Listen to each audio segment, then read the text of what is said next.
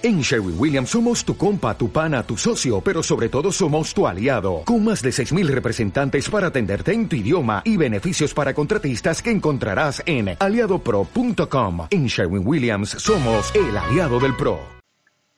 Liderazgo Comercial, episodio 722. Hola, muy buenos días, tardes, noches, o sea el momento en que sea que estés escuchando. Soy Santiago Torres y esto es Liderazgo Comercial Bienvenidos. Ya sabes que este es el podcast que tienes de lunes a viernes que está pensado para que cualquier persona que esté en 21 crezca profesionalmente y haga crecer a los que tienen alrededor para que de este modo mejore sus resultados con menos esfuerzo. Es decir, incremente su productividad y que, que yo me dedico, entre otras cosas, a impartir formación a equipos comerciales pero que no es la típica formación de transmitir conocimientos y que haces esto y seguro que te va porque tengo el método que, todo funciona.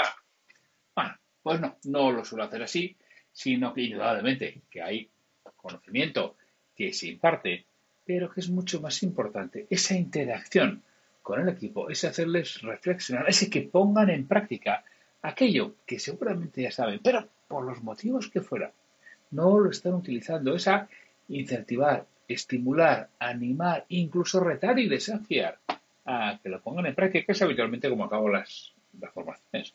Con ese desafío, con ese reto, con ese ya. ¿Y qué vas a poner en práctica? ¿A qué te comprometes? ¿Qué es lo que les pido? Un compromiso de qué es lo que tienen que, que realizar. Y, oye, pues ya sabes, si estás pensando en impartir formación a tu equipo comercial, formación en ventas o en trabajo en equipo, mándale un correo a santiago arroba y hablamos sin ningún compromiso, a ver si te puede encajar lo que te ofrezco. Hoy es el martes 21 de septiembre de 2021. En los martes es el día de, de las ventas. Yo quiero seguir, como habrás visto en el título, con los 53 consejos para un vendedor. Ya hemos tenido dos días en que vimos los más votados o los más significados. Luego el segundo grupo, y vamos a ver un grupo, son 11. Concretamente, que es que os los voy a decir, los voy a ir comentando y luego ya os haré un pequeño repaso general. Que son los que, bueno, pues obtuvieron dos, eh, dos personas en cada una de esas por lo significan. Os los cuento de forma rápida y los trabajamos un poco, ¿no? Mientras más duro trabaje, más suerte tengo. Esfuerzo continuo. Resiliencia, pasión. Método y que se siga. No busques una venta, sino una relación. Paciencia. Haz que te guste la venta, tu trabajo. Vende a quien te lo pueda pagar. Cualifica bien el prospecto. Intenta siempre cosas nuevas. Estos son los que vamos a tocar hoy. También cosas importantes. Yo, hombre, de todo esto, dentro de que considero que es muy importante. Hombre, yo no lo pondría entre los tres primeros, pero indudablemente entiendo que, hay gente que lo considere como un consejo que hay que tener en cuenta y que se lo daríamos a alguien que empieza en este mundo, ¿no? Y que quizá pues, no sabe lo que se piensa que es otras cosas totalmente diferentes a lo que es, ¿no? El, consejo en este caso es el decimoséptimo, ¿no? en el orden de los que hemos estado, hemos estado viendo mientras más duro trabaja, más suerte tengo. Bueno, esto vale para la venta y vale para cuanto, para todos los aspectos de, la vida en general, ¿no? Habitualmente, si no trabajas duro, es posible que tengas más suerte, pero ojo, que decíamos el, otro día, ¿no? que, que las oposiciones las saca no el que más ha estudiado, sino el que mejor nota tiene, ¿no? Que lo veíamos en, una cita, en una frase de, de Pablo Maya, con la que estoy Totalmente de acuerdo. Entonces, claro, que trabajar duro, trabajar, bueno, no significa que vayas a alcanzar el éxito, no significa que vayas a tener más éxito que los demás, sino que, bueno, seguramente que es posible que tengas más suerte, es lo que aquí se refiere. Trabajar éxito, el trabajar duro te asegura el éxito, pero no trabajar duro sí te está asegurando el fracaso. Entonces, bueno, pues tenemos que indudablemente en ventas hay que trabajar duro, hay que prospectar, hay que visitar, hay que hacer seguimiento, hay que presentar esa propuesta, hay que convencer. Todo eso es lo que tenemos que hacer y cuanto más lo hagamos, seguramente más suerte tendremos. La suerte nos aparecerá. El siguiente, que es el octavo, pues es, muy similar, ¿no? esfuerzo continuo, indudablemente. Pues es así, hay que estar permanentemente esforzándose. ¿Qué nos sucede mucho a los vendedores? Que llegamos agotados a final de mes. ¿Por qué? Porque hacemos un sobreesfuerzo tremendo para conseguir las cifras del mes, porque bueno, pues no, no las tenemos, entonces cerramos todo aquello que tenemos, quemamos todas las naves y, lo conseguimos, o no, ¿eh? entonces nos entra al principio del mes un, ya casi eso sí, la semana que viene que estar necesito descansar. Claro, ese descanso se va hasta el día 20, con lo cual volvemos a entrar otra vez en la rueda del día 20 a correr y a cerrar todo lo que tengamos por ahí abierto. Bueno, pues realmente creo que es mucho más importante, efectivamente, el esfuerzo continuo, el estar haciéndolo permanentemente y como ahora vamos hace poco, sobre todo en la parte de prospección, que es la que más nos cuesta, es la que nos va a ir trayendo poco a poco todos esos posibles nuevos clientes que luego al final son los que nos falten, los, que nos hacen tener prisas. Con lo cual es mucho mejor tener ese esfuerzo eh, continuado que a golpes. Esto, me recuerda a un chiste, ¿no? De, aquel que va al, va al infierno y le pregunta Pedro Botero si quiere el infierno alemán o el infierno español. Dice, ¿el infierno alemán o el infierno español? ¿Y qué, diferencia hay? No, no, pues mira, los, en los dos infiernos, pues nada, mira, es que te, clavan una serie de clavos 30, 30 al mes. Una serie de clavos 30 al mes. ¿Y, qué diferencia hay? Dice, mira, el alemán todas las mañanas, a las 8 y 17 te viene un tío y te mete el clavo. Todas las mañanas, no falla uno. Y duro. Y, el español, dice, mira, eh, eh, el, español habitualmente entre el día 1 y el día 27 deja tranquilo y del 27 al 30 te mete todos. Bueno, pues esto viene a ser un poco lo mismo a lo que sucede a los vendedores. Entonces, bueno, vamos a acercarnos un poco más al modelo alemán y alejarnos del modelo español. Tenemos al siguiente, el decimonoveno, decimonoveno que es, decimonoveno, perdón, que es resiliencia. Es decir, la capacidad de resistir los embates del destino. Al final la vida del vendedor es dura, ya lo comentamos, oímos muchos no es. Eh, no es nada fácil. Ventas que teníamos cerradas se nos caen. Nadie sabe muy bien por qué clientes que te han dicho que te van a hacer el pedido o que incluso te lo han hecho, ¿no? Y luego se te cae. Con lo cual, bueno, tenemos que tener esa capacidad de aguante, esa capacidad de sufrimiento, esa capacidad de levantarnos una vez más de las que nos caemos, que son muchas. Y esto es totalmente cierto.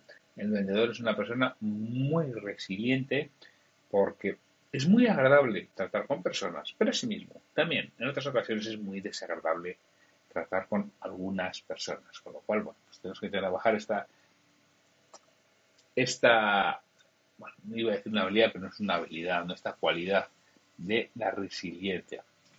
El siguiente punto que se comenta es pasión. Cuánto importante es la pasión, porque eso se transmite.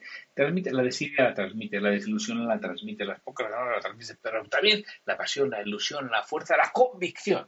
También se transmite. Y es lo que tenemos que poner. Es que yo no soy así, coño, pues actúa, hombre, actúa, hombre en esos cinco minutos, en esos 10 minutos que está ante el cliente, actúa con pasión lo que haces. Es que estoy 37 veces. Bueno, vale, pues va a te va a costar. No nos engañar. Si estás 37 veces al día, te va a costar. Pero también tiene la ventaja que lo vas a poder entrenar 37 veces. Y lo que se entrena 37 veces al día lo acabas cogiendo, vamos, en dos semanas ya eres campeón del mundo, si, si quieres. Con lo cual, entrena y vete con esa ilusión, con esa fuerza, con esa pasión que te transmite. Y cuando eres apasionado, cuando transmites ilusión, cuando tienes energía, cuando tienes ganas, cuando tienes ilusión, se lo estás transmitiendo al cliente y acaba comprando. Y acaba comprando quizás más de lo que quiere porque me estás transmitiendo esa fuerza. El vigésimo primero es método y que se siga. Aquí sí, aquí sí que comparto plenamente y además me, me da pena ¿no? que esté tan abajo en el vigésimo primero cuando para mí es uno de los primeros. Eh, la venta es un tema de método. Históricamente, tradicionalmente, el vendedor ha sido poco metódico. Era mucho más de improvisar. Era mucho más de cerrar sobre la marcha. Era mucho más de que su experiencia le llevaba pues, a, poder vender. Y no se seguía excesivamente el método. Y para mí, hoy en día, cada vez más es necesaria la profesionalización. Es necesario tener un método. Es necesario continuar este método. Es necesario seguir este método. Para mí es algo que tiene poca, poca duda. de que debe de ser así y que tenemos que, que trabajar mucho, mucho, mucho, mucho este método y sobre todo seguirlo, porque hay gente que tiene método pero lo sigue. Y aquí la diferencia es quién tiene método y quién lo sigue. Porque otro de los ejemplos que voy a poner, ¿no? también muy, muy frecuente, cuando hacemos procesos de consultoría comercial, ya cuando el equipo tiene un cierto tamaño, si son tres, pues puede ser más difícil, pero a partir de 15, 20 personas, 25 personas, 100 idealmente, cuando estás con esos equipos comerciales, ¿qué es lo que haces? Esto es muy fácil. Miras quién lo hace bien y copias, replicas. Pero claro, ¿qué sucede? Ahora con un equipo de 100 comerciales. Un equipo de 100 comerciales. Mira, el primero, el segundo, el tercero, segunda, seguramente tengan cosas que sean no replicables.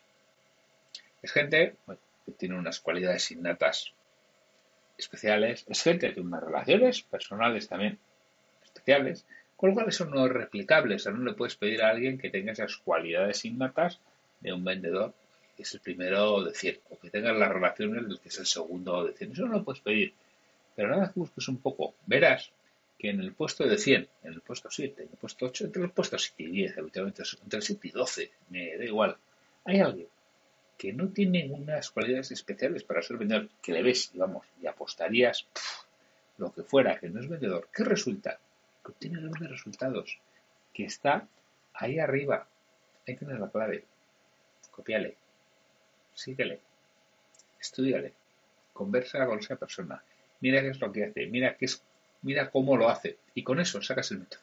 Porque esa persona que no es vendedor, que no tiene esas cualidades especiales, que no tiene relaciones, está ahí arriba, está haciendo seguramente lo correcto. Pues observa qué es lo que hace y ponlo en papel Hombre, que también tiene método, que esto no es tan sencillo, que vas y lo haces y ya está.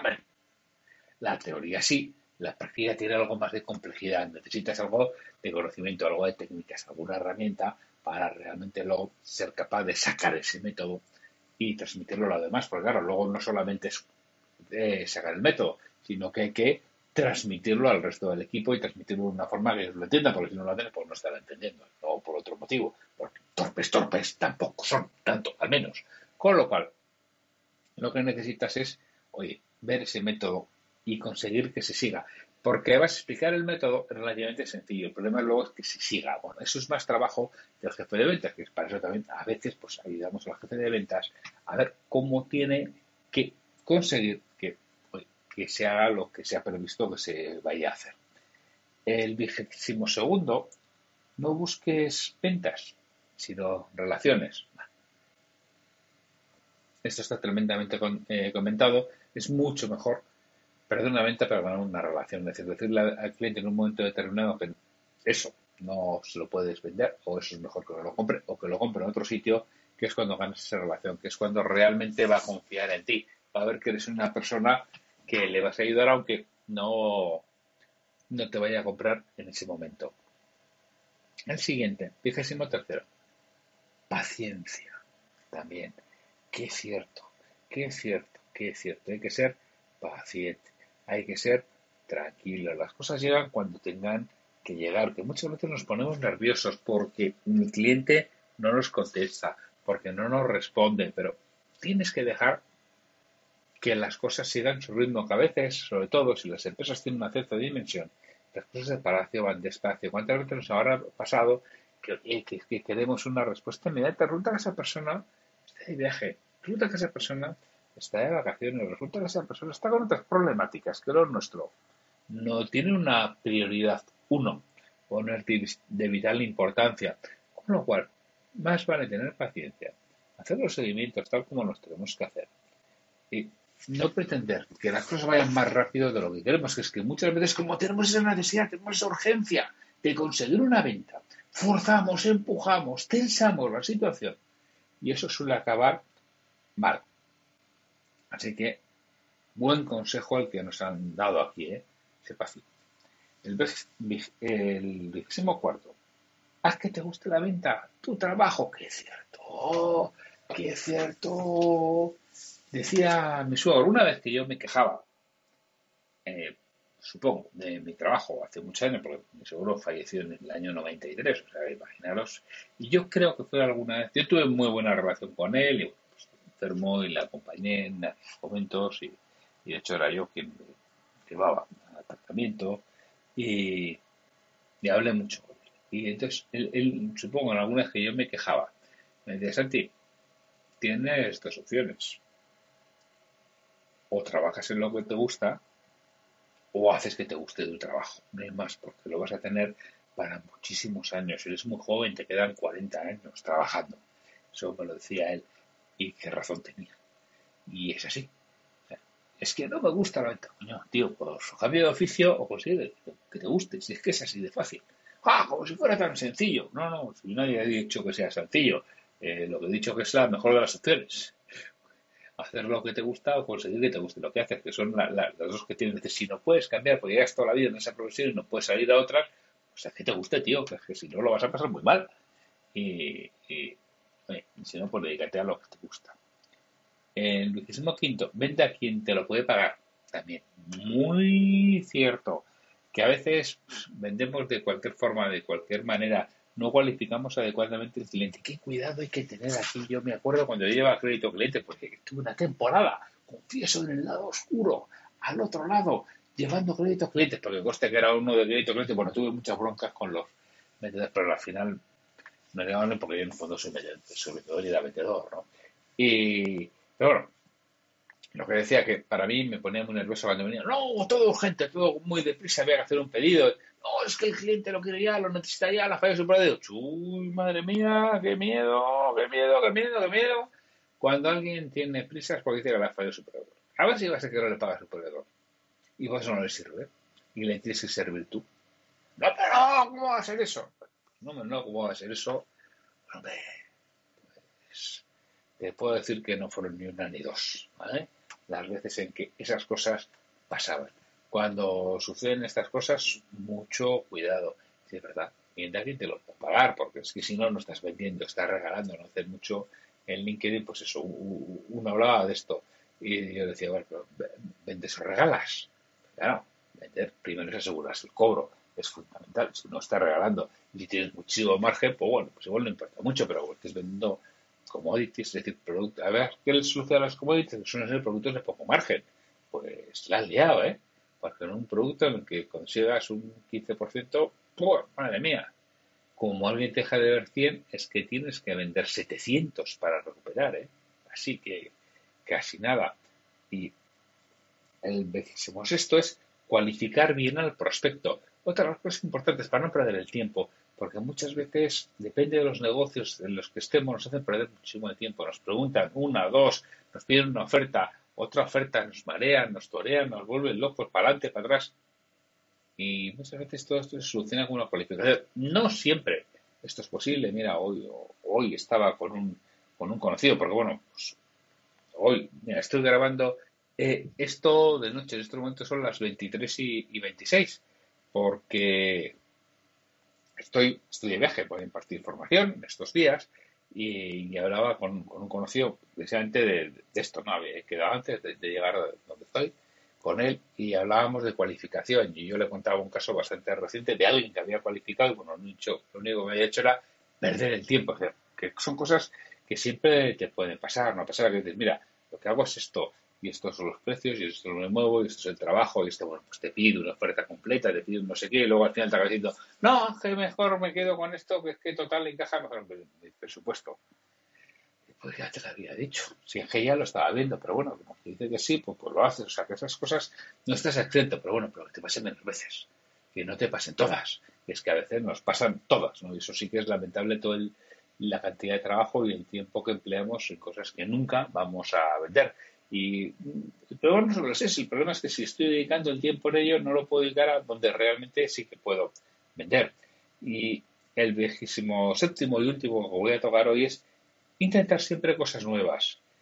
Este es un buen consejo, pero no solo para vender, sino para todo. Tenemos que estar siempre intentando cosas nuevas. Ojo, intentar cosas nuevas no significa que abandones algunas cosas antiguas. No significa que abandones lo que ya estás haciendo y te está funcionando, sino que las metas por encima, que hagas algo adicional y luego vas retirando lo que menos rédito te da o lo que menos rédito esperas que te des, porque bueno, no siempre las cosas nuevas funcionan y a veces requieren, bueno, pues algo más de tiempo, algo más de esfuerzo, algo más de paciencia que hemos comentado antes. Pero tenemos que estar siempre intentando esas nuevas, porque si no, nos quedaremos rezagados, porque otros las intentan. Hoy, hoy en día no se puede vender como se vendía hace 20 o 25 años, ni puedes vender los mismos productos que se vendían hace 20 o 25 años. Siempre hay que introducir esas cosas nuevas y eso se hace con esfuerzo, intentándolo una y, otra, una y otra vez y teniendo la mente abierta para ver qué cosas puedes traer, igual desde otros mercados al tuyo, algo muy importante. Bueno, pues con este bloque de consejos que os los digo de forma rápida, ¿eh? para recordarlo. Mientras más duro el trabajo, más suerte tengo, esfuerzo continuo, resiliencia, pasión, método y que se siga. No busques una venta, sino una relación. Paciencia. Haz que te guste la venta o tu trabajo. Vende a quien te lo pueda pagar. Cualifica bien el prospecto e intenta siempre cosas nuevas. Pues con esto me despido. Me gusta esta mañana, pero bueno, antes os digo, ya sabéis que si queréis recibir las reflexiones, por ejemplo, mañana, que será miércoles, hay una reflexión. Si queréis recibir esa, esa reflexión, santiagotorre.com barra reflexiones, inscríbete y recibirás la reflexión de mañana, miércoles, pues, que precisamente va sobre ventas. Ya sabes que la del viernes será de liderazgo. Así que sin mucho más, me despido de ti hasta mañana miércoles en que tenemos un nuevo episodio de Liderazgo Comercial. Hasta mañana.